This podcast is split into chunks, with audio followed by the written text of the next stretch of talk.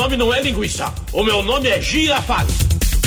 1.21 gigawatts! Oh, meu Deus! Eu não disse que seria fácil, Neil. Disse que seria verdade. Você está ouvindo Humanas Exatas.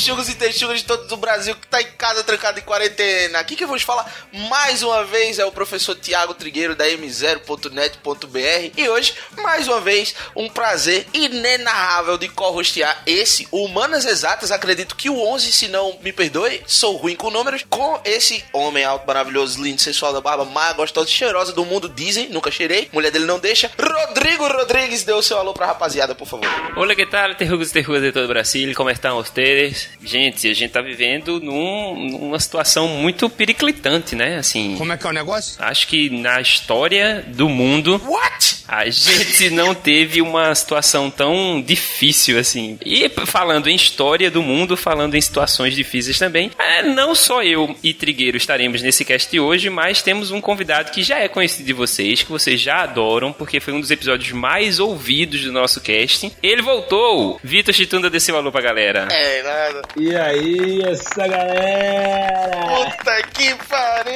tô Tirem emocionado. as crianças da sala, ou melhor, deixem elas na sala, pelo amor de Deus, porque estamos todos confinados. é verdade, verdade. E aí, gente, espero que estejam todos bem. Estamos aí.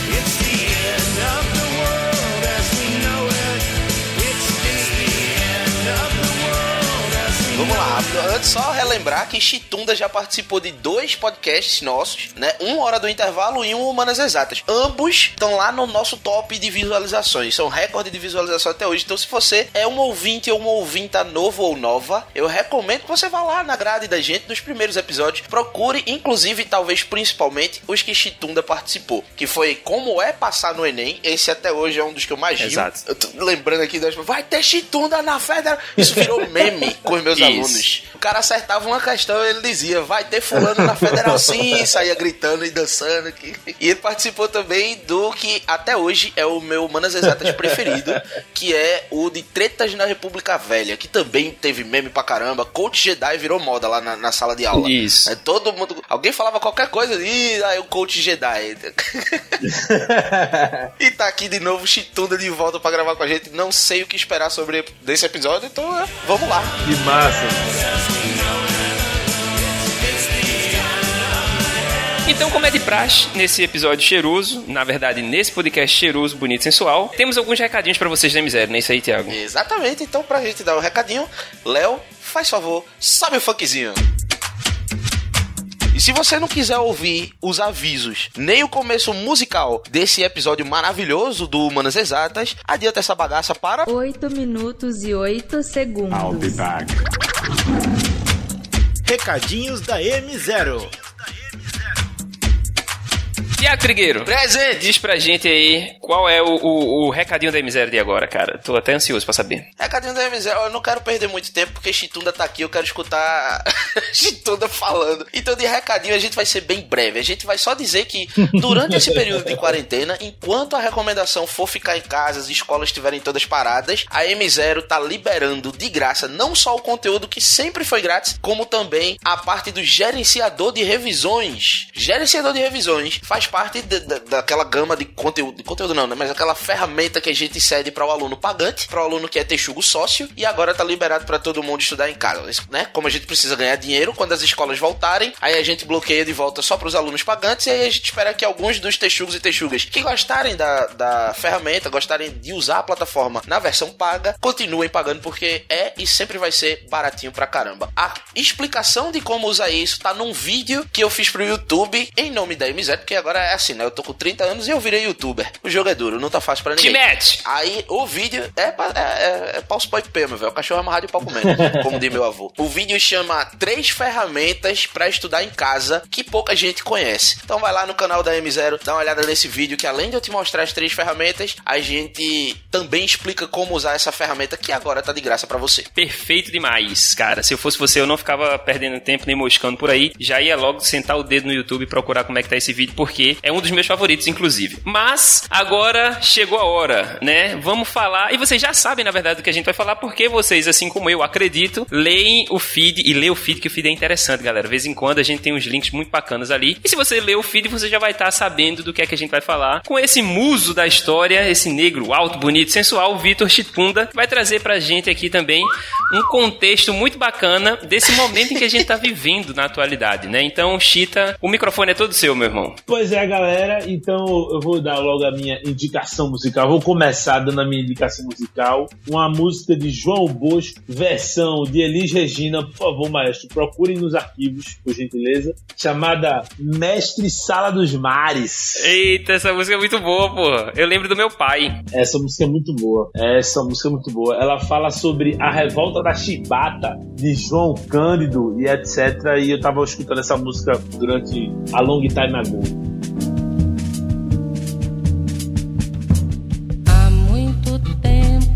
Nas águas da Guanabara, o dragão do mar reapareceu. Na figura de um bravo feiticeiro, a quem a história não esqueceu. Tinha um- uma caixinha que começa no início. É muito bonzinho, essa na voz de Elisa é massa do caralho. Eu lembro muito do meu pai, velho. Maior intérprete da música popular brasileira e quem discordar é clubista. Pelo mar, na alegria das regatas.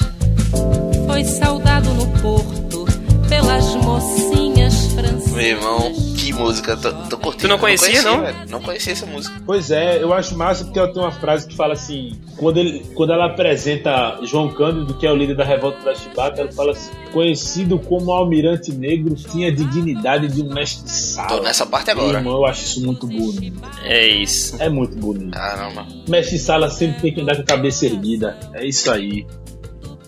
Se eu não tivesse no momento de trabalho, eu ia pedir pra vocês fazerem silêncio pra continuar escutando. Mas. Pra que vocês, ouvintes, consigam entender quem é Vitor Chitunda de verdade, assim, porque não que ele seja uma farsa, né? Obviamente, mas quem é. Por favor.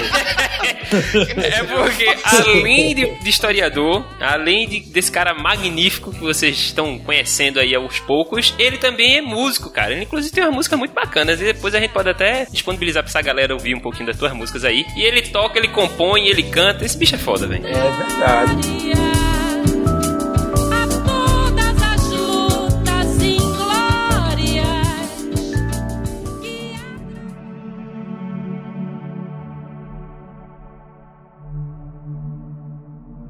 Mas é isso, passado esse, esse, esse episódio musical aqui agora, essa conversa musical aqui no início, vamos pra a pauta, né? E aí, na verdade, quem, so- quem solicitou a pauta foi Chita. Inclusive, essa pauta surgiu numa conversa da gente no Instagram, inclusive, que ele tava dizendo assim, bicho, que tal a gente fazer um apanhado histórico de todas as pandemias que aconteceram e com um eixo norteador da história. E eu achei isso sensacional, inclusive, pelo fato do momento em que a gente tá vivendo. Então, é isso, Chita. Fica bem à vontade. Massa, massa demais, galera. Inclusive, eu queria, antes de mais nada, começar compartilhando com um desespero que aconteceu na minha vida, porque eu, eu realmente tinha planejado fazer essa videoaula e colocar no meu Instagram. Pra quem não me segue, por favor, arroba Victor Chitunda.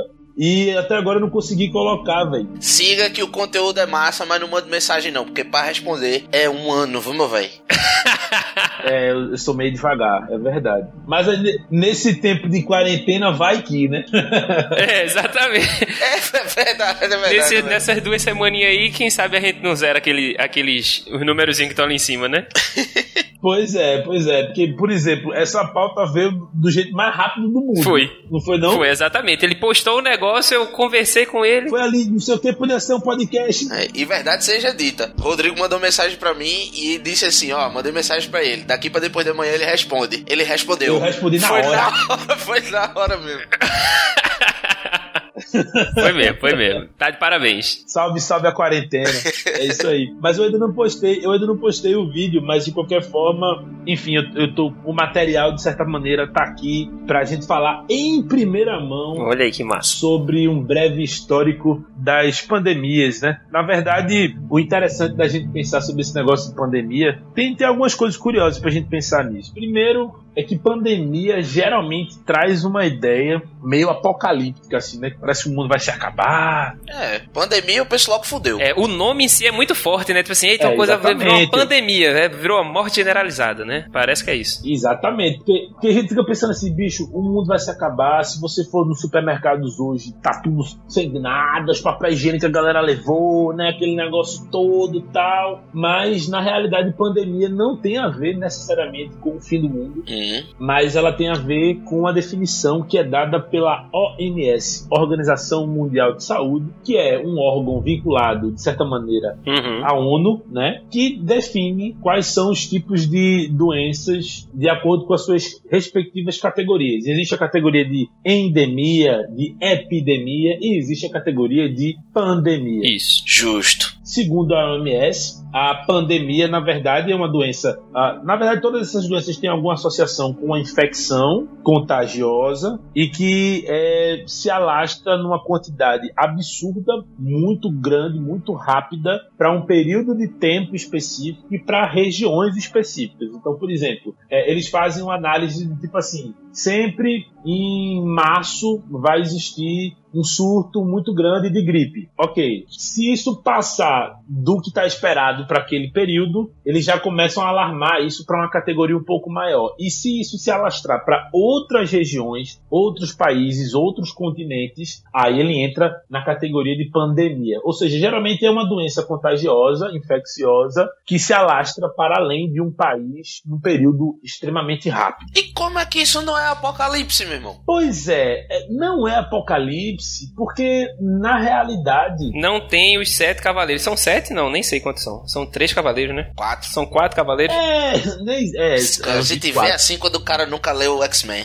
É, pois é, pois é. Mas eu, eu não considero tão apocalíptico por um simples detalhe. É, porque na realidade já existiram várias pandemias no mundo e a humanidade sobreviveu a todas elas. Na real, é bem verdade que infelizmente existe um grande número de mortes e isso é inegável. Assim, a gente não tem como não levar isso em consideração, não entender isso como uma coisa alarmante. Né? Ela é realmente uma coisa extremamente preocupante. Uma pandemia, a gente precisa realmente se cuidar e, e se precaver das mais diversas maneiras. Justo. No entanto, é, a gente também precisa entender que, apesar de todo esse cenário, que é um cenário bem complicado, especificamente no caso do coronavírus é mais complicado ainda, porque, por exemplo, nesse século XX nós tivemos várias pandemias e nenhuma delas chegou aos pés Isso. do que o coronavírus fez. Apesar, inclusive, do coronavírus nem ser tão letal, e a gente vai ver isso mais na frente, ela é letal, ok, galera? Pelo amor de Deus, eu não estou dizendo que ela não é uma, uma coisa letal. Por favor, pessoas estão morrendo. É, porque a força da letalidade dela não é comparável com a força da letalidade de outras epidemias ou de outras pandemias que já aconteceram no mundo, Isso. né? Acho que é mais ou menos isso que você quer dizer. Exatamente. Justo. Teve um, um amigo meu desses que diz que é exagero da mídia e tudo mais. e eu não quero xingar porque talvez tenha algum ouvinte que esteja assim. Eu não quero criar relacionamentos ruins com os nossos ouvintes. Eu sou do cara que, a favor da segurança, tema. Tá ligado como é? Que eu, eu concordo. Eu tô aqui pra fazer o papel do cara que levanta pra chitunda cortar. Então eu vou perguntar como é que isso não é apocalíptico e tudo mais. Mas no final das contas eu sei que não é, né? Como o Chituda disse aí, a, a humanidade já sobreviveu a várias outras pandemias. Aí na minha cabeça o que, que eu penso? Tá, mas ela só precisa não sobreviver a uma. Aí fodeu.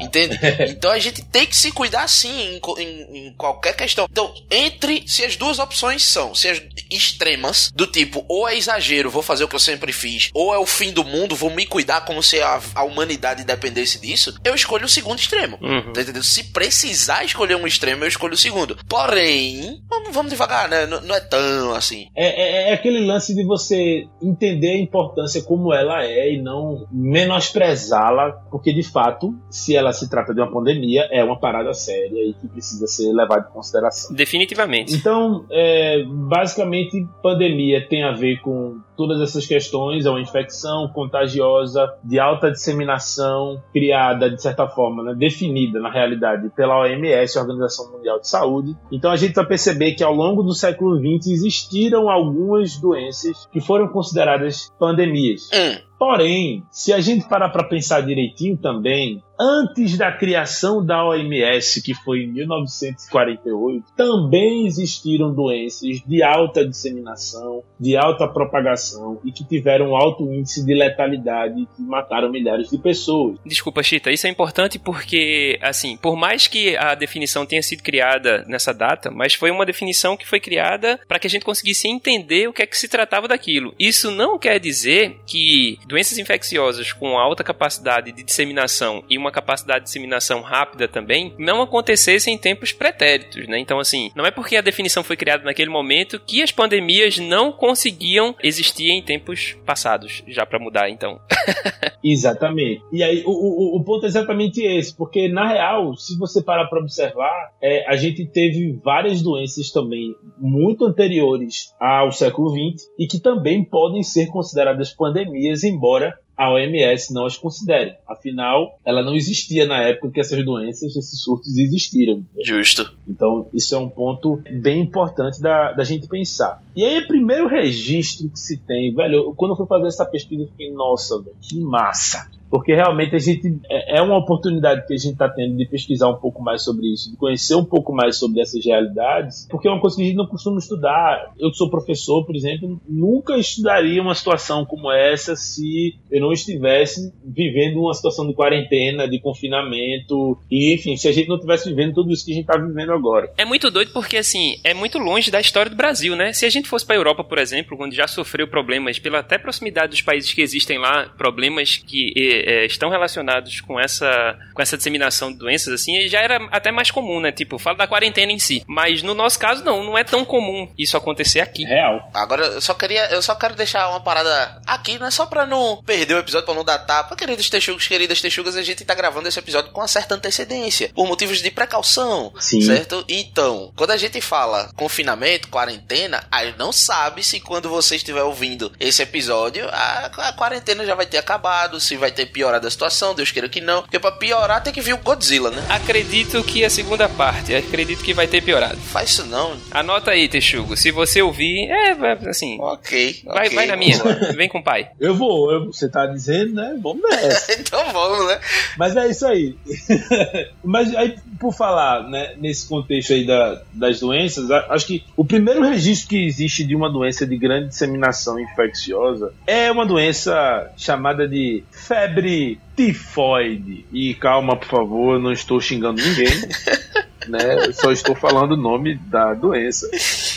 E aí a febre tifoide, ela, existiram vários surtos na real, ah, que aconteceram na Grécia antiga. Na verdade, existiu um- uma guerra muito famosa que aconteceu lá na Grécia entre duas cidades-estado extremamente importantes, chamada de Esparta e Atenas. Talvez você já deve ter ouvido falar sobre elas. É, essas duas cidades elas guerrearam entre si e formaram o que a gente conhece como Guerra do Peloponeso. E aí nessa guerra existiu uma doença específica que era basicamente a peste do Egito. E a peste do Egito nada mais era do que a febre tifoide, e ela aconteceu mais, basicamente na época da Guerra do Peloponeso, que dizimou algumas, algumas tropas específicas entre Atenas e Esparta. Então esse é o primeiro registro que a gente tem. Porém, para você ver que coisa interessante, isso aconteceu na época da Grécia Antiga, mas no século XX a gente também teve um surto de, de tifo, né? E, ou da febre tifoide. Rapidão, essa, essa, essa guerra do Peloponeso, ela foi antes ou depois de Xerxes chegar por lá? Na verdade, ela foi um pouquinho depois. Se eu não me engano, se eu estiver bem lembrado, ela aconteceu antes da,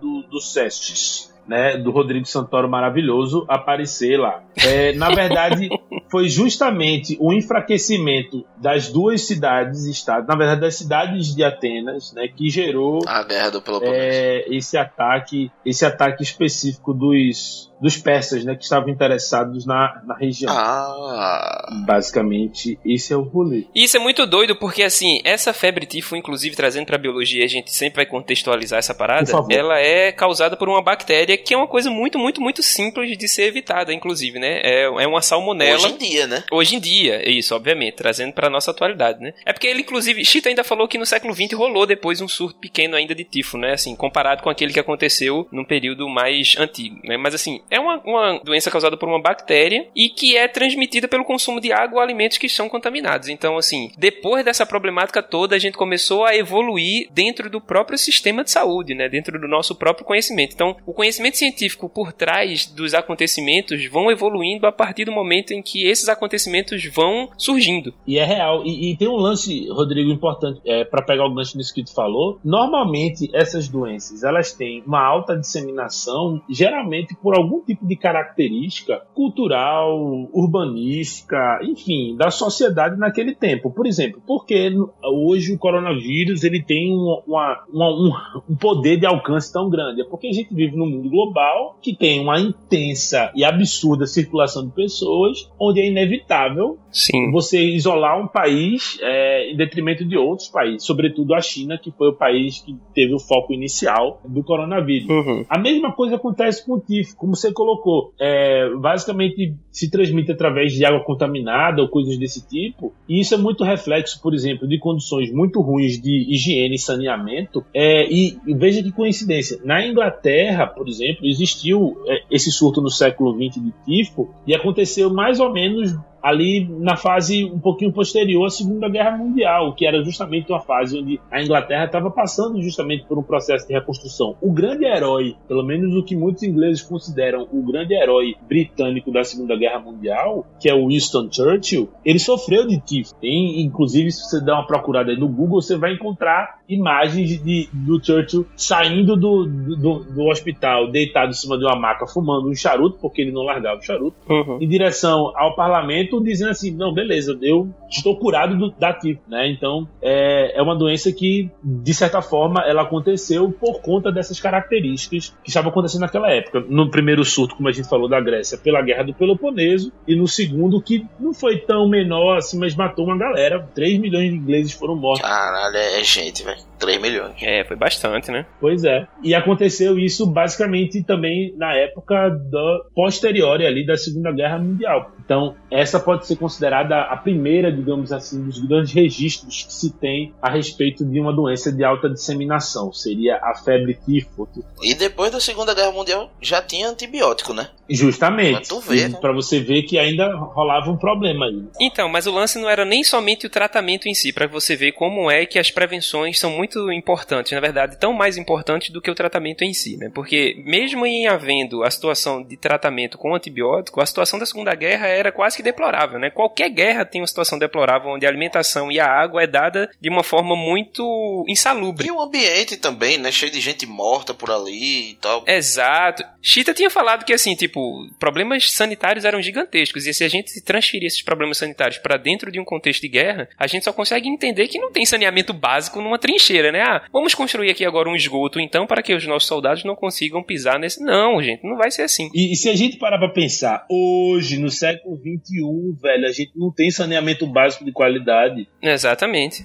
talvez os texugos e texugas estejam ouvindo Brasil afora, mas nós três aqui que estamos fazendo esse podcast estamos fazendo no Recife. Uhum. E, e a cidade do Recife, por exemplo, é uma cidade que é, ela não, não é uma cidade que trata bem o seu esgoto. Por exemplo, a gente, a gente tem a ilusão de achar que pelo fato da gente ter cagado no- na privada e ter dado descarga e ela desapareceu do nosso olhar, Tá tomado de que conta, ela né? foi para um lugar bom. É, foi para um lugar bom e ela estava tranquila. Exato. Que ela foi ser, ela foi, tra- ela foi ser tratada, né? Foi, foi pro céu do cocô, né? Ela foi pro céu do cocô, é ótimo.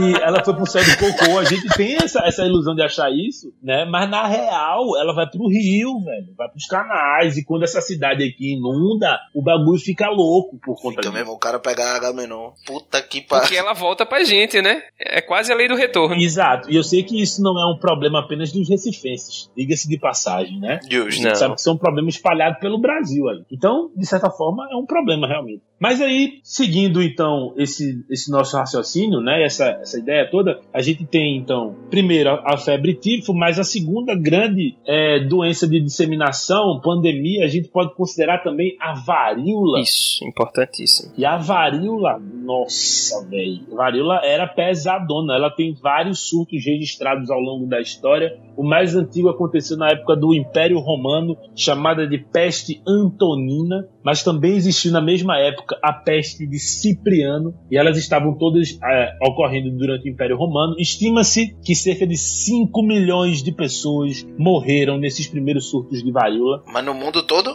Isso no Império Romano, né? Especificamente na região ali do leste europeu, pegando também uma parte do Oriente, o norte da África. Agora, perdoe então aí a minha leiguice, mas em escala, eu acho que 5 milhões de pessoas no Império Romano e 3 milhões de pessoas na Inglaterra, eu acho que 3 milhões é mais grave, né não? Então, eu não sei necessariamente se é, porque eu entendo que em termos de densidade demográfica e de quantidade de habitantes que existiu naquele período, 5 milhões de pessoas em Roma faziam um estrago muito maior do que 3 milhões de pessoas na Inglaterra no século XX. Até porque a densidade demográfica ela influencia diretamente no contágio, né? Quanto mais gente apertada. Exatamente. Então, é verdade, é verdade, é verdade. Exatamente. Então eu acho que nesse contexto, 5 milhões de pessoas fez um, um dano muito maior, sabe? Em Roma. É mais parabéns pra doença, né? Inclusive, se a gente parar pra pensar, a varíola é causada por um vírus diferente da tifo, que é causada por salmonela, né, que é uma bactéria. Então, a possibilidade de contágio de uma doença viral é muito maior em termos de celeridade e de capacidade de contágio do que uma doença que é transmitida via bactéria ou por vias indiretas, né? A varíola é causada pelo contato direto. Então, assim, isso pode ser um agente assim que vai promover uma aceleração da disseminação dessa doença. Então, se a gente parar para pensar, e aí também tem outros contextos, como o Chita já falou aí, da densidade demográfica e da capacidade de suporte de um determinado ambiente, né? Então, talvez os 3 milhões não sejam muito comparado com os 5 milhões do Império Romano, mas a capacidade de transmissão ou a transmissibilidade acelerada dessa doença é muito maior quando comparada com o tifo. Porra. Total. E aí a gente vai entender, a gente vai entender essa capacidade de transmissão é justamente por Rodrigo, essa foi bem, bicho, parabéns, bicho. Caramba, Obrigado, cara. golaço. Porque parece que a gente combinou o que, o que a gente vai falar. Impressionante.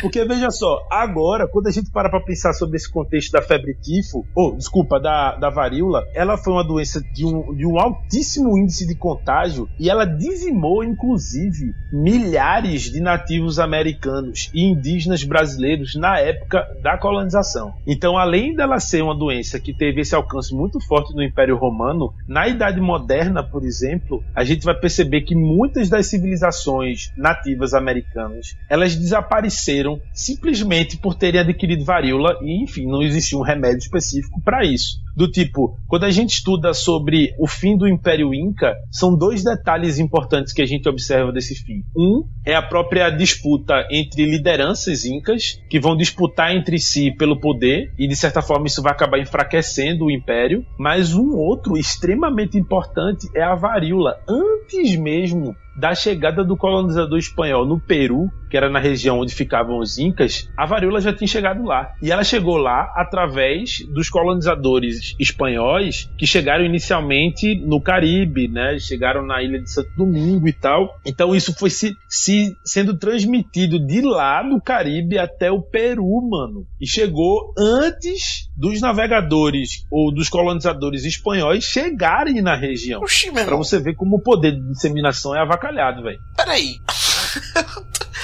É, é, é pra sua mente bugar mesmo, velho. É exatamente isso que você tá pensando.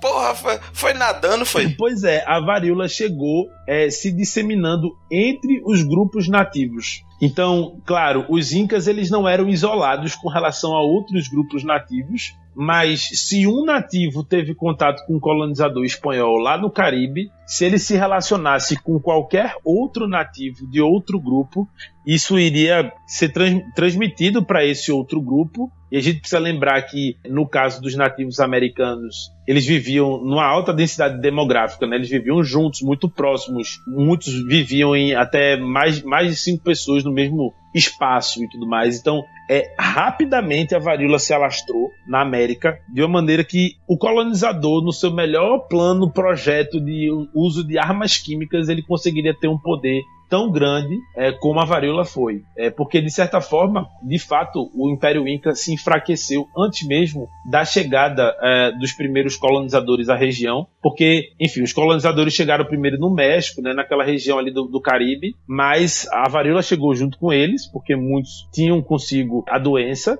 E aí, à medida que eles iam tentando conquistar aqueles territórios, a varíola já estava se expandindo para o sul da América. E chegou antes mesmo dos colonizadores conseguirem chegar lá. Para você ver como ela é uma doença de alta propagação. É absurda. Isso aí já responde a pergunta que Triga tinha feito no início, né? Na verdade, ela não É, veio sim. pelo vento, assim, normalmente. Ela veio uh, pelo contágio direto, mas é porque a chegada deles foi em uma outra região, né? Então, o Chita explicou muito bem. E isso interfere diretamente no efeito borboleta do mundo inteiro, né? Da, da história da humanidade. Quer dizer, o fato da, da própria doença ter enfraquecido o Império Inca, quando o vírus ou bactéria ou qualquer coisa chega num local que não é o local de origem dele, ou ele vai morrer pelas condições climáticas, ou enfim, qualquer coisa que seja de diferente do, do espaço de origem dele, ou ele vai proliferar. Eu acho que é por isso que nos aeroportos você não pode levar uma planta, ou um animal, ou uma fruta de um lugar pro outro, né? Aí tem um adendo muito, muito, muito importante que é a taxa de mutação que existe dentro de cada um desses organismos. Porque se a gente parar para pensar como é que é os- a, a- a possibilidade de reprodução de uma bactéria e a possibilidade de reprodução de um vírus, elas são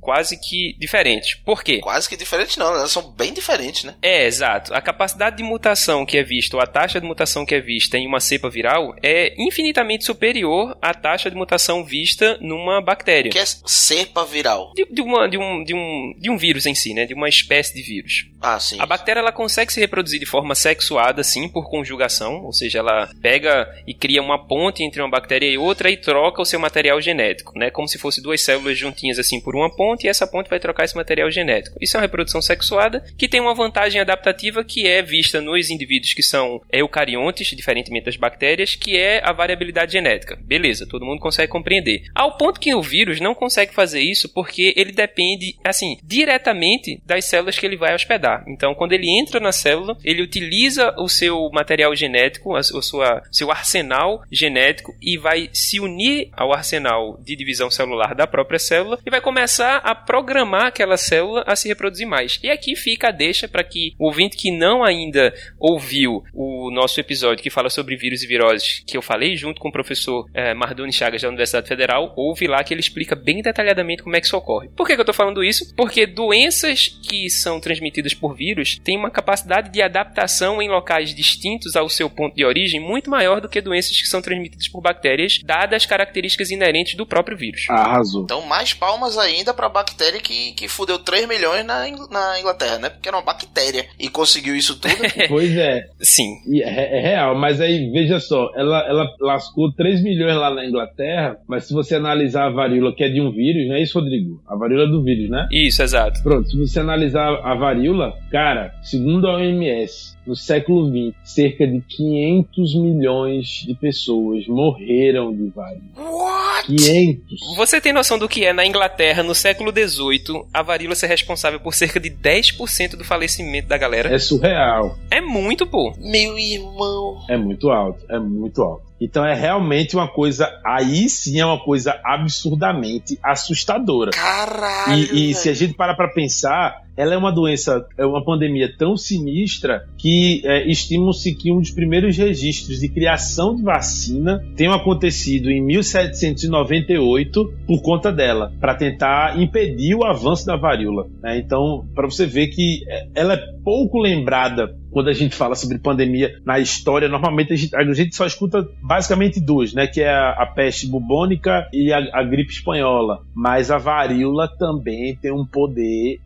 avacalhado. Inclusive, ela foi fundamental para a produção de vacinas em si, né? Exatamente. Isso é muito importante, assim. Ela pode não ser lembrada historicamente como sendo uma das, das pandemias importantíssimas no sentido de morte, mas ela tem essa importância, eu não diria nem indireta, mas essa importância direta para a evolução do conhecimento científico e da saúde pública. Justo. Pois é, é real. Só para você ter uma noção também do quanto ela é antiga, porque eu falei para vocês que ela é, existiu durante o Império Romano também. é, alguns historiadores também têm registros de que alguns faraós eles foram mortos por varíola. É, Estima-se que Ramsés II, um dos Ramsés rochedíssimos do, do reino egípcio antigo, também tenha morrido. É, tá no top 3 é Rochedão. É, tá no top. É, tá, tá mesmo, mas ele tenha sido morto por ela. E claro, naquela época a galera não sabia do que se tratava. É, as pessoas só chegaram a essa conclusão muitos anos depois, analisando essas múmias, né? Que foram encontradas desses faraós. Então, essa é a segunda grande é, pandemia do mundo, digamos assim, que teve vários surtos e que dizimou milhares de pessoas. A terceira, e aí é uma das mais famosas, né? É a que a gente conhece como peste bubônica, ou também conhecida como peste negra. Eu não gosto muito da expressão peste negra. Eu odeio, na verdade. É, na verdade, eu, eu, eu fui político. Eu odeio realmente essa expressão peste, peste negra, na real. É. Porque, enfim, soa como preconceituoso. Na realidade, é um termo preconceituoso pra gente falar a respeito da peste bubônica, que é, Rodrigo me corrija se eu estiver errado, mas é uma doença que foi originada a partir da pulga que é, mordia os ratos. Isso. E, e ela tinha como característica é, o surgimento de várias manchas, e por conta disso a galera naquela época eram manchas escuras, aquela, aquela época a galera dizia que isso era uma peste negra, porque as pessoas estavam se tornando, digamos assim, negras, o que é bizarro, mas whatever. A peste bubônica também tem como característica o surgimento de bulbos em regiões específicas, como axilas, virilha. Caramba, por isso o nome. Exatamente. E aí, quando a gente observa é, a peste bubônica, ela realmente extremamente avassaladora também. Tão quanto, na verdade, até maior do que a varíola, por exemplo. O primeiro registro de peste bubônica aconteceu durante o governo de Justiniano em Constantinopla, ou seja, na época do Império Bizantino, ali na formaçãozinha do início do Império Bizantino, e ela dizimou cerca de um quarto da população do Oriente Médio daquela época, o que era absurdamente avacalhado. Né? E outro, o outro surto né, que a gente vai observar de peste bubônica aconteceu na Europa de uma maneira geral, matou cerca de 50 milhões de pessoas ah, na Europa e isso correspondia na época a 60% da população do continente. Velho, 60% não é pouca coisa não, bicho. É mais da metade, gente. Cacete, véi. Tu tem noção, doido? Só para vocês entenderem o altíssimo grau de letalidade. Puta que Nem Thanos chegou em 60%.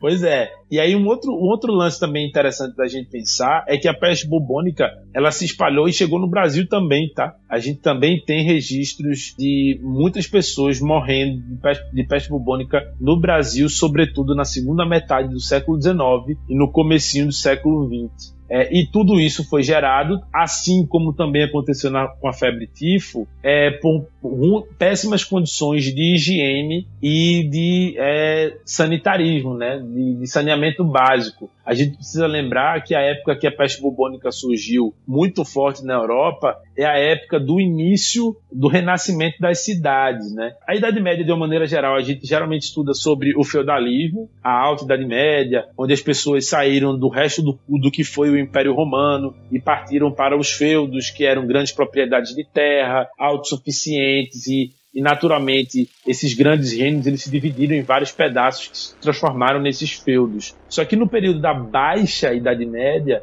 é, esses feudos entram em crise, porque na realidade a gente vai ver as pessoas saindo desses feudos e formando é, movimentos voltados para o comércio, formando as feiras e, consequentemente, formando os primeiros núcleos de cidades. E a partir do surgimento dessas cidades, a gente vai ter a volta dos estados unificados, que os historiadores costumam chamar de monarquias nacionais. Então esse processo vai ser um processo que vai trazer um boom populacional muito grande, onde a galera vai loucamente morar todo mundo muito próximo, com alta densidade demográfica e com péssimas condições de higiene e de saneamento básico. Então assim como a febre tifo, Aí é prato cheio. exatamente, vai ser o cenário ideal para a alta proliferação da peste bubônica na Europa. Tanto é que ela, como eu falei, ela dizima cerca de 60% da população. Isso, inclusive, tem uma, uma grande associação com ecologia, que a gente, se a gente parar para pensar, a, o- a grande expansão urbana pode promover um desequilíbrio ecológico gigantesco, que foi o caso da peste bubônica em si, porque ela é causada por uma bactéria que vai estar presente nas pulgas e nos ratos. E aí, as pulgas e esses ratos são meio que vetores pra gente, né? Eles não são os causadores da doença em si. A bactéria é causadora, mas a pulga que morde o rato e consegue morder o humano vai lá e vetoriza essa bactéria do rato até o humano. Com a crescente expansão da urbanização, o território desses, desses animais que eram selvagens na época começaram a ser diminutos. E aí, com esse desequilíbrio ecológico, começou a haver a proliferação e a propagação, o aumento, na verdade, da população desses roedores e, por consequência, então, dos parasitas que estavam nesses roedores, que são as pulgas. E isso desencadeou um, um problema severo, inclusive, para os seres humanos, que é exatamente a peste bubônica. É, exatamente. E aí eu me lembrei agora, não sei se eu comentei isso no outro podcast que a gente gravou, ah, sobre as tretas da República Velha. Eu devo ter comentado, provavelmente. Sim, lembrei também, comentou. Eu tô ligado o que, é que você Comentei, vai né? falar, mas diga de novo, mas pode comentar de novo. Esse eu- eu não escutei menos de cinco vezes esse podcast, não, bicho.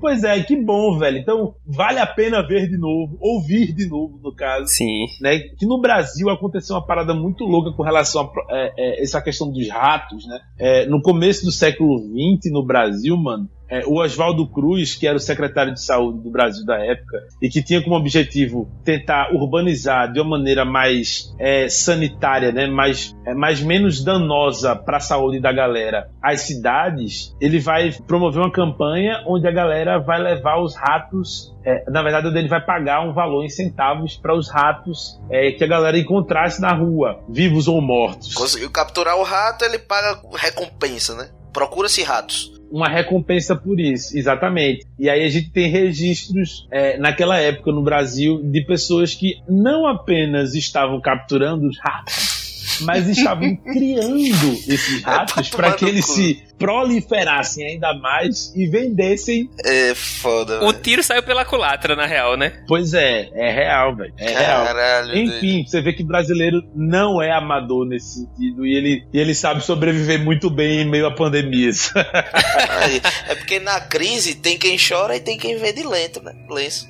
Exatamente. Exato. Ou ratos. Exatamente, é real. Pegando o gancho desse, desse lance que aconteceu no Brasil, porque como eu disse pra vocês, a peste bubônica, ela, ela também rolou durante a segunda metade do século XIX e o começo do século XX. Então teve um, um surto no Brasil, cerca de 35 mil pessoas sofreram, é, morreram de peste bubônica, inclusive presidentes da época do Brasil passaram por esse problema. E a gente tem também um surto bem forte nessa mesma época na Índia e na China. Ah, também explica-se, né, por conta da alta densidade demográfica, né, e também da desses processos de urbanísticos que estavam acontecendo na região, que dizimou aí cerca de 12 milhões de pessoas no começo do século XX nesse surto. Então a gente tem aí a peste bubônica sendo bem, bem avacalhada nesse sentido. Né? Ela é, para mim, top 3 das pandemias, das, das que tem um, um poder de alcance bem pesado. Ela foi. se espalhou, assim, dá- uma dimensão aí, pra eu entender mais ou menos de pra quais continentes ela foi, pra onde ela se espalhou. Cara, vê só, a peste bubônica ela tem registros na Europa, né? Como a gente falou aqui, 60% da população europeia desapareceu, morreu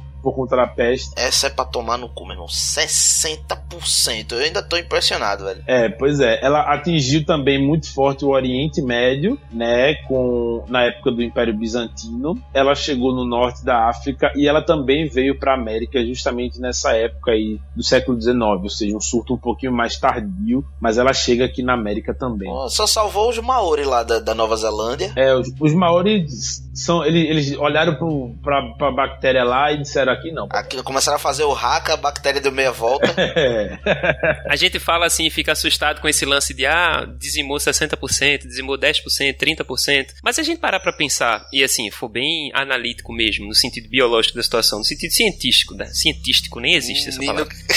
pra se fuder na inventação de palavra aí. É, eu tô, tô cheio de neolo... tô cheio de neologismo Eu hoje. tô falando neologismo, eu falo inventação. Olha essa dupla. Mas é. E aí, velho, se a gente parar pra pensar direitinho, as doenças elas, elas têm um papel ecológico muito importante, na verdade, que é o controle populacional e a manutenção do equilíbrio ecológico na biosfera de uma forma geral. Todos os organismos adoecem, todos os organismos precisam morrer e morrer faz parte da vida, porque para que haja vida e a vida conhecida como vida de todos os organismos em si, esses organismos ou, ou alguns, na verdade todos, precisam morrer e precisam ter um equilíbrio. Esse equilíbrio a gente chama de equilíbrio dinâmico na ecologia. A gente, ser, huma- ser humano, na verdade nós somos os- as únicas espécies que conseguimos prolongar a vida através da criação da medicina. Não tô querendo dizer que a medicina é ruim, na verdade a medicina ajuda a gente muito a conseguir não somente sobreviver, mas a conseguir ter uma qualidade de vida melhor, mas a gente não leva em consideração outro ponto também, que é o controle populacional advindo dessas doenças. Pois é, papai. Justo. Inclusive, qualquer espécie que se prolifere muito vira uma praga, né? Exato. A gente, enquanto ser humano, a gente. E eu não tô querendo fazer aquele negócio de, de querer ser o diferentão que diz aquilo pra, pra lacrar. Não, não tô falando isso não. Mas se a gente traz uma espécie, por exemplo, nós humanos trouxemos o javali da África pra cá. E aí o javali aqui, ele, ele pinta miséria, virou uma praga. O ser humano no planeta Terra, Uhum. justamente por dominar as ciências e tudo mais, facilitou muito a própria vida. A gente não enxerga tão bem quanto uma águia, mas a gente tem binóculo, a gente tem satélite pra olhar onde a gente quiser. Ninguém corre aqui tanto quanto uma chita, mas a gente tem o carro. Então a gente foi dando jeitinho, né? Não, não só a medicina, como o Rodrigo falou, mas toda a tecnologia faz com que a gente viva Exato. mais do que o que Evolução do conhecimento científico, né? Justo, no geral, ciência no geral. A gente vive mais do que o que foi projetado inicialmente para viver, dada a seleção natural, a partir de certo ponto foi seleção artificial, e a gente consome muito mais recurso do mundo do que o que é sustentável. A gente ainda não aprendeu a viver de forma sustentável como um todo, como conjunto. Alguns povos, alguns países, em alguns setores, talvez consigam, mas no geral a gente ainda tá longe. E o que é que eu penso? Imagina o planeta Terra. A gente tá no planeta Terra, cutucando, cutucando, cutucando, atacando, atacando. E a Terra tá lá de boa, aguentando. Chega uma hora que a Terra vai dizer: tá bom, meu filho, tá bom, vamos brigar. Só que a Terra só tem ataque em área, né, velho? É real. O nome disso chama capacidade de suporte na ecologia. Eu lembro, a gente gravou um podcast sobre isso. É, quando a capacidade de suporte ela é tipo atingida, chorou, papai. Não vai rolar. Mio. E morreu, né? É o famoso e morreu. E morreu, exato. Mas aí, enfim, só recapitulando o que a gente viu então até agora. A gente começou com a primeira grande pandemia, que seria a febre tifo ou tifoide. Uhum. A segunda, a varíola. A terceira, a peste bubônica. E a quarta e a penúltima que a gente tem pra, pra ver aqui é a tuberculose, cara. Outra doença bacteriana também. É, tuberculose é bactéria. Que hoje em dia dá no cu de qualquer um aí, o cara toma um, um antibióticozinho e já resolve, né? E tá show de bola. Pois é, mas veja como, como são as coisas. Estima-se que a bactéria da tuberculose ela é tão antiga quanto a origem da humanidade. E ela veio é, se transformando meio que junto com a humanidade também. Então estima-se, por exemplo, que a, a bactéria da tuberculose ela já circulava pelos ambientes, né? É, na época em que o- os seres humanos estavam aprendendo a domesticar os animais. Então daí você tira como ela é extremamente antiga. Uhum. Ela sofreu um processo de evolução conjunto também com o resto da. da- Exato, é real. E aí a gente tem, por exemplo, alguns registros de tuberculose na Grécia Antiga. Claro que não era chamado de tuberculose, né? era chamado de é, peste branca, por exemplo. Oxente. O porquê da peste branca sabe-se lá o porquê, mas ela já foi chamada de peste branca. Na Idade Média também a gente vai ver a tuberculose rolando muito forte, mas a gente vai ver que ela chega chegando dizendo assim: Olá, humanidade, estou aqui e vocês vão penar na minha mão. É, no século XVIII, século XIX até meados do século XX, sendo considerada, por exemplo, pela segunda geração dos românticos da literatura, da arte e tudo mais, como o mal do século, porque tinha muita gente que morreu é, de fato de, de tuberculose. E a gente vê que o cenário, né? Pós-revolução industrial também influenciou bastante nesse processo para que a bactéria se proliferasse numa velocidade muito maior. Eu, enfim, nesses tempos de quarentena, eu tenho assistido com a minha esposa é, uma série no Netflix chamada The Crown. Eu não tinha assistido, assim. E recomendo, se vocês não viram ainda, assistam, que é uma série. Tá na minha wishlist lá. Não sabia nem que existia. Pois é, ela é uma série que fala sobre a coroa britânica no século XX. Cara, é massa, é bem legal. E aí uma das, um- tem um episódio que fala um pouco sobre um grande nevoeiro que acometeu Londres nos anos 50, mais ou menos. O Winston Churchill ainda era o primeiro-ministro da Inglaterra e várias pessoas foram mortas por conta desse nevoeiro, porque, é, enfim, é, existiam usinas é, de carvão nos arredores de Londres e os caras estavam produzindo loucamente carvão para produzir. Na verdade, era usina termoelétrica, né? Eles estavam produzindo carvão para poder ter energia elétrica e isso acabou gerando um, um nevoeiro poluente pesado em Londres que passou alguns dias onde a galera tinha uma visibilidade extremamente baixa, aeroportos foram fechados e tal. E o próprio Winston Churchill at- atribuía isso a uma mudança climática, mas na verdade isso era porque ele estava avacalhando na produção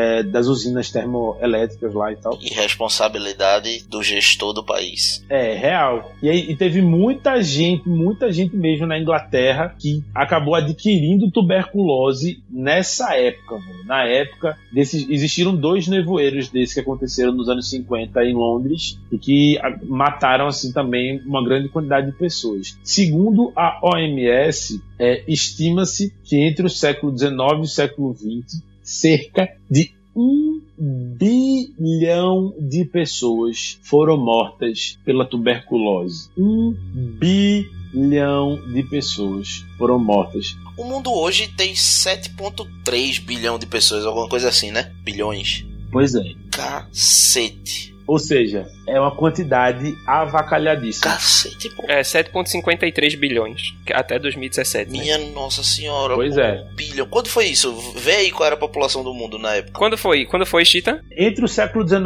e XX, eles não dão exatamente uma data. Bota, bota o final do 19. Ó, vou botar no meio aqui. Entre o século 19 e 20 tinha 5,7 bilhões de pessoas. Caralho, quase 20% da população mundial voou no pau na tosse, velho. Pois é. Cas... Imagina se fosse, tipo, aeroporto e avião igual é hoje. Exato. Pois é, seria muito pior. E, e aí tem também um lance interessante da gente pensar. Muitas das cidades, sobretudo aqui no Brasil, tá? É, muitas das cidades do interior e algumas cidades litorâneas do Brasil ou espaços urbanos de algumas cidades do nosso país, elas se originaram, elas se desenvolveram por conta da tuberculose, de certa forma. De certa forma. Como tá? assim? Vou explicar. Por exemplo, é, é, para você que nos escuta, já disse né, que nós estamos aqui na cidade do Recife. A gente está gravando esse podcast, cada um nas suas casas, mas todos nós moramos no Recife. Eu moro hoje no Pina, que fica é um bairro que fica na zona sul do Recife, fica bem próximo da praia de Boa Viagem, que é, uma é a principal praia da região metropolitana do Recife. A região da- daqui do Pina, Boa Viagem, toda essa região da zona sul, ela não era uma região é, povoada é, com moradores fixos, né, residências constantes é, pelos recifenses no começo do século XX. Na verdade, até quase meados do século XX, até os anos 50, os anos 60, esses espaços, né, a zona sul do Recife, sobretudo, era um local de veraneio onde as pessoas moravam sazonalmente para passar as férias ou coisas do tipo. E muitas das pessoas que tinham problemas de tuberculose, elas precisavam se mudar para esses lugares, porque consideravam ah, esses locais, por serem mais inóspitos, ah, serem locais que tinham ar mais puro. Então teve muita gente que saiu, por exemplo, do centro do Recife e veio para a zona sul ou foi para a região mais ao norte, lá em Olinda, pegando as praias do bairro Novo, que também eram regiões de veraneio, ou que foi para o interior do país, e isso aí não é só aqui em Pernambuco, isso aconteceu em São Paulo, aconteceu em Minas, aconteceu em vários outros lugares, em busca de ar puro, né, para poder ser melhor é, tratado no sentido da doença, né? Da... Isso é muito doido de se pensar, velho. Eu tava imaginando uma coisa completamente diferente, velho. Eu tava imaginando como se, por exemplo, aquele hospital que a China criou, brotou do nada, plantaram uma semente de hospital no chão, virasse uma cidade. Tipo, todo mundo que tem vai pra lá. Aí a galera que ficou lá, diz, "Ó, então isso aqui é uma cidade. Mas não, a galera foi, foi em busca de ar, né? Exatamente. E, e tem outra coisa, tu, tu falou esse lance da China, mas, por exemplo, na Inglaterra tem registros de pessoas que sofriam de tuberculose e elas ficavam internadas em sanatórios, cara.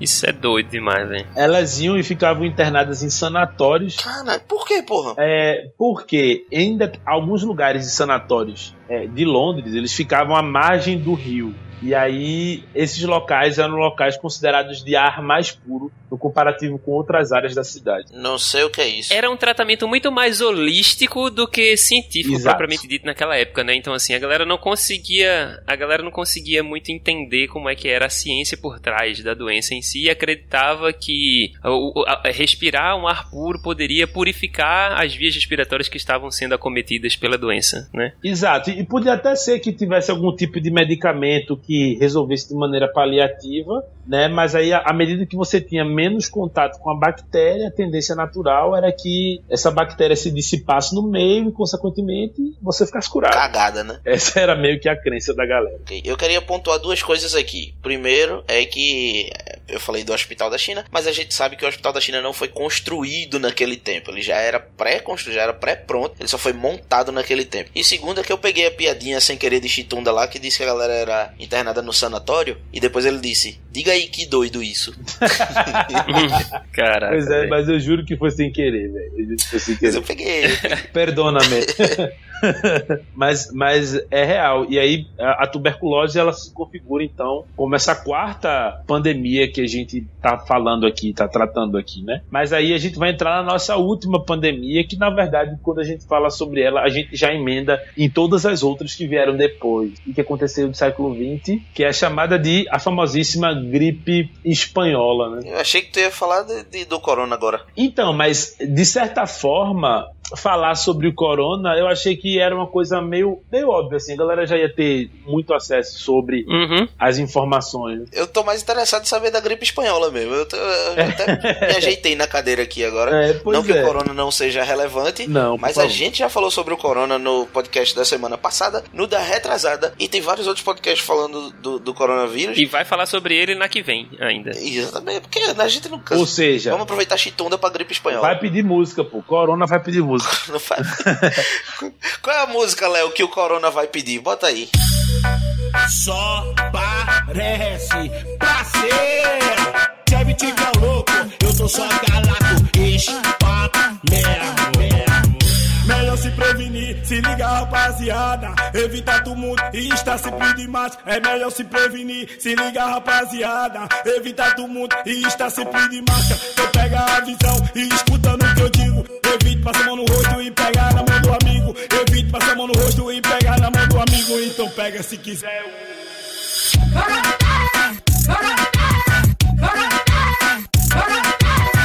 Então pega se quiser o. Então pega se quiser o.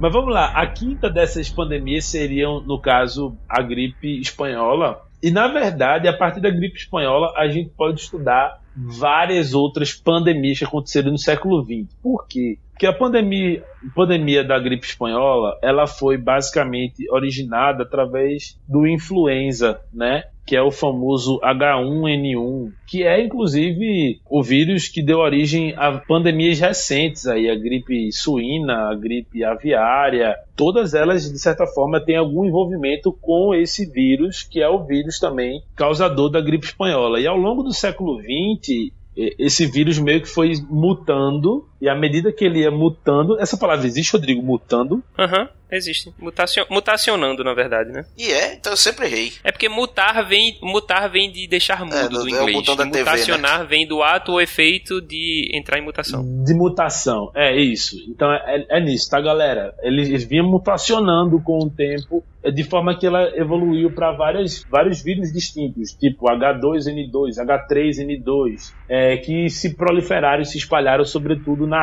Ásia. Mas aí a gripe espanhola, por incrível que pareça, mano, ela não surgiu na Espanha, cara. A gripe espanhola ela teve uma força é, muito grande na fase final da Primeira Guerra Mundial E ela teve origem, enfim, os, os primeiros registros, né? Porque não se tem exatamente, você não tem como precisar a origem de uma doença. Mas os primeiros registros ah, da, da gripe espanhola foram no Kansas, nos Estados Unidos. E aí ela se espalhou, por exemplo, para algumas regiões do México e também para a Europa, porque existiram tropas, existiram eh, soldados que foram para a Primeira Guerra Mundial. Os Estados Unidos entrou na Primeira Guerra Mundial, como sempre, né? Porque os americanos nunca, nunca entram numa guerra mundial de início, né? Eles ficam sempre olhando o circo pegar fogo. É. E depois que ele vai ver que ele vai se dar mal, ele acaba entrando no rolê para poder garantir os interesses dele. Ah, então os americanos eles entraram no final da Primeira Guerra Mundial, então muitas dessas tropas americanas levaram a gripe até a Europa e também dizimaram uma grande quantidade de soldados. Ah, não apenas americanos, mas europeus, assim, durante essa fase da Primeira Guerra. Tá, Chitoni, então por que essa gripe é conhecida como gripe espanhola? É porque, na verdade, o furo jornalístico values que foi dado na imprensa anunciando a existência de uma doença de alta disseminação e tudo mais, estava acontecendo naquele período, foi dado por jornais espanhóis. E por que especificamente sobre os jornais espanhóis? É porque a Espanha, ela, na Primeira Guerra, ela não participa, né? Ela se coloca como um país neutro, então a imprensa espanhola, ela não tinha, de certa forma, uma censura sobre isso. Durante a guerra, normalmente você, os países que estão envolvidos numa guerra, eles evitam, por exemplo, dar um tipo de informação possa gerar ainda mais caos. Então, por exemplo, se no meio da guerra tu começar a noticiar no jornal que tem uma doença que tá matando todo mundo, associada a toda a braba que existe na guerra, a galera morrendo, bombardeio Toda etc., braba. isso já é uma coisa que causa uma histeria absurdamente. Então a galera evitava é, anunciar, falar sobre essa doença naquele período, porém, os jornais espanhóis falavam loucamente, porque, tipo, eles não estavam envolvidos na guerra, então esse estado de histeria, ele não existia necessariamente na Espanha, então eles começam a falar sobre isso. Pô, faz sentido, velho. Pois é, e isso também não quer dizer que essa doença não tenha atingido a Espanha, tá? Atingiu pra caramba, inclusive. Exato. Né? É, existem vários é, relatos e registros desse poder avassalador que a gripe espanhola acomete na Espanha, mas é, não apenas na Espanha, como na Europa de uma maneira geral. É, Estima-se que, enfim, os dados a respeito da gripe espanhola são bem imprecisos. Então a gente tem é, alguns historiadores, isso varia muito de local para local, mas existem historiadores que estimam que entre 17 e 100 milhões de pessoas foram mortas pela gripe espanhola. Inclusive aqui no Brasil também essa gripe acabou chegando. E sem sombra de dúvida, ela foi bem pesadona. Existiram, enfim, na Espanha existiram pessoas que é, fugiram da Espanha para fugir da gripe espanhola. Caralho, Pra você ter uma noção de como isso foi uma coisa sinistra, assim, tipo, rolou migração mesmo de pessoas saindo no final da Primeira Guerra. E aí fica a deixa, na verdade, para que a gente consiga entender a importância não somente do tratamento, o tratamento em si é bastante importante, mas medidas de mitigação, né? medidas de diminuição da transmissão do contágio. E as vacinas estão dentro dessas medidas. Uhum. Né? Então, se a gente parar para pensar, doenças que são provocadas por viroses, na sua grande maioria, existem vacinas que podem promover ao nosso sistema imunológico a produção de anticorpos para que a gente não tenha a, a necessidade de produzir ao ser contaminado diretamente pelo vírus. Exato. Supondo, na época do H1N1, pessoas se contaminavam com H1N1 e com o tempo o próprio organismo ia se curando, entre aspas, daquele vírus e ia produzindo anticorpos para aquele vírus. No entanto, como a população mundial é gigantesca e a taxa de crescimento é muito grande, e associado a isso existe uma taxa de translocação dessa população, a gente viaja muito, né? Hoje com o avião fica muito mais fácil da gente sair de um lugar para o outro. O índice de proliferação da doença aumenta em determinadas regiões e em determinados tempos. Por isso que as vacinas são extremamente importantes e observa que elas não são administradas sempre no mesmo tempo, no mesmo momento para os mesmos países. Isso quer dizer que numa época específica em países do continente ou da, da- do, do- do norte do globo é administrado num determinado tempo e no globo na parte inferior do globo, né, na parte sul do globo no outro tempo, porque esses esses períodos são os períodos de alta disseminação e de alta proliferação dessas viroses. E a vacina e o processo de vacinação é extremamente importante como uma medida mitigatória, uma medida de diminuição do contágio e da proliferação desses vírus, dessas doenças. Porra, eu queria chamar a atenção pra outra coisa também aqui. Eu quero, né? Eu vou chamar a atenção pra outra coisa. que é Então vá. o branding, né? Quando, assim, é coisa que parece piada, pá. Mas quando você leva a sério, quer dizer, o nome da gripe ficou gripe espanhola. E você via gente fugindo da Espanha pra não se Aham. é, infectar. Mas bem, a, a- a parada não surgiu na Espanha, não atingiu só a Espanha, e pelo que eu entendi, a Espanha estava noticiando justamente porque estava fora do foco de contágio. Então, deve ter sido um dos últimos países a, a- a ser atingido, mas era de lá que a galera estava fugindo. Uhum. Então, assim, a, o conhecimento, a informação geral, principalmente para as grandes massas, ela faz diferença sim em como uma doença ela é encarada. Então preste atenção, segue o Atila, ele está sendo meio que o embaixador da informação nesse mar de histeria que a gente está tendo no, no meio dessa pandemia, né? E Atila, ele é virologista, é assim que chama? Virologista? Existem dentro, dentro dos infectologistas existem várias, várias vertentes, né? Os virologistas eles estudam as infecções causadas por vírus, então tá correto. É isso, é isso. Atila é virologista. É porque eu não sabia se era virologista ou virgologista. Aí seria um estudo de vírgulas. Eu pensei a mesma coisa. Aí me chamaram de tabacudo. Tá aí, obrigado, obrigado.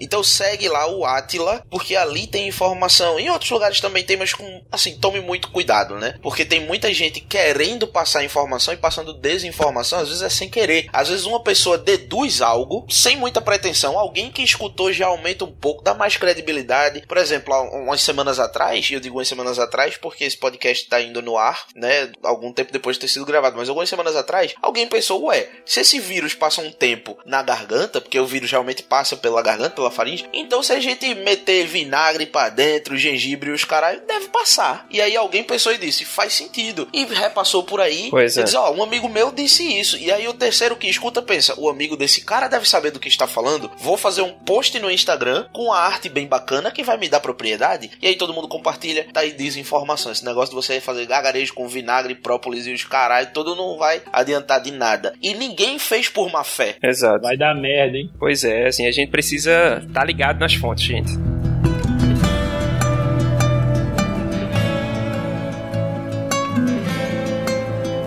Beleza, então, é- esse podcast é excelente, bastante informativo, ainda dentro da hype, da, da necessidade de se falar sobre o coronavírus, mas dando uma trégua ao mesmo tempo, né? Não falando necessariamente do coronavírus, mas falando de outras pandemias e de como das consequências, de como foi tratado e, e etc, etc. Tô muito satisfeito, uma pena que meu áudio tava cortando aqui devido à internet de um byte que tem aqui quando chove, né?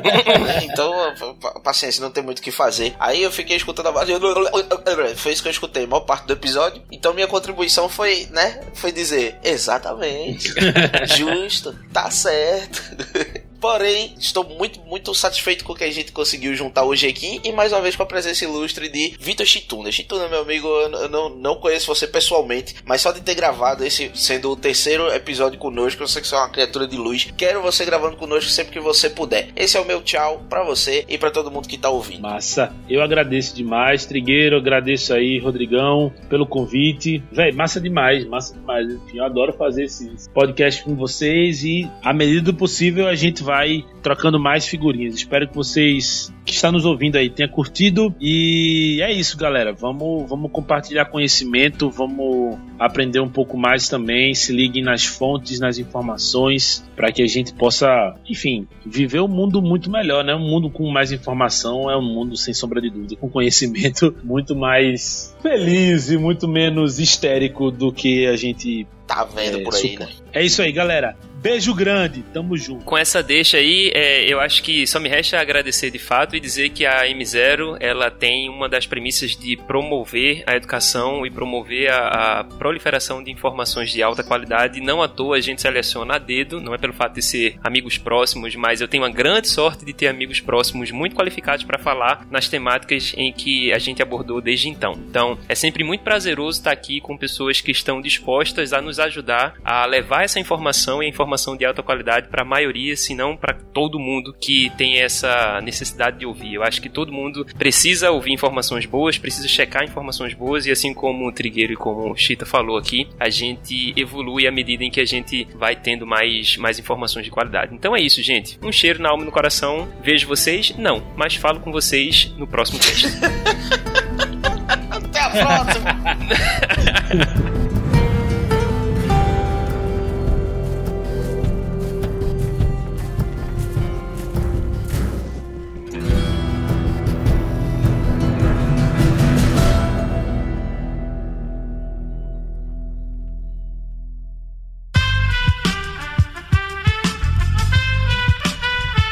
Este podcast foi editado por Aerolitos Edição Inteligente.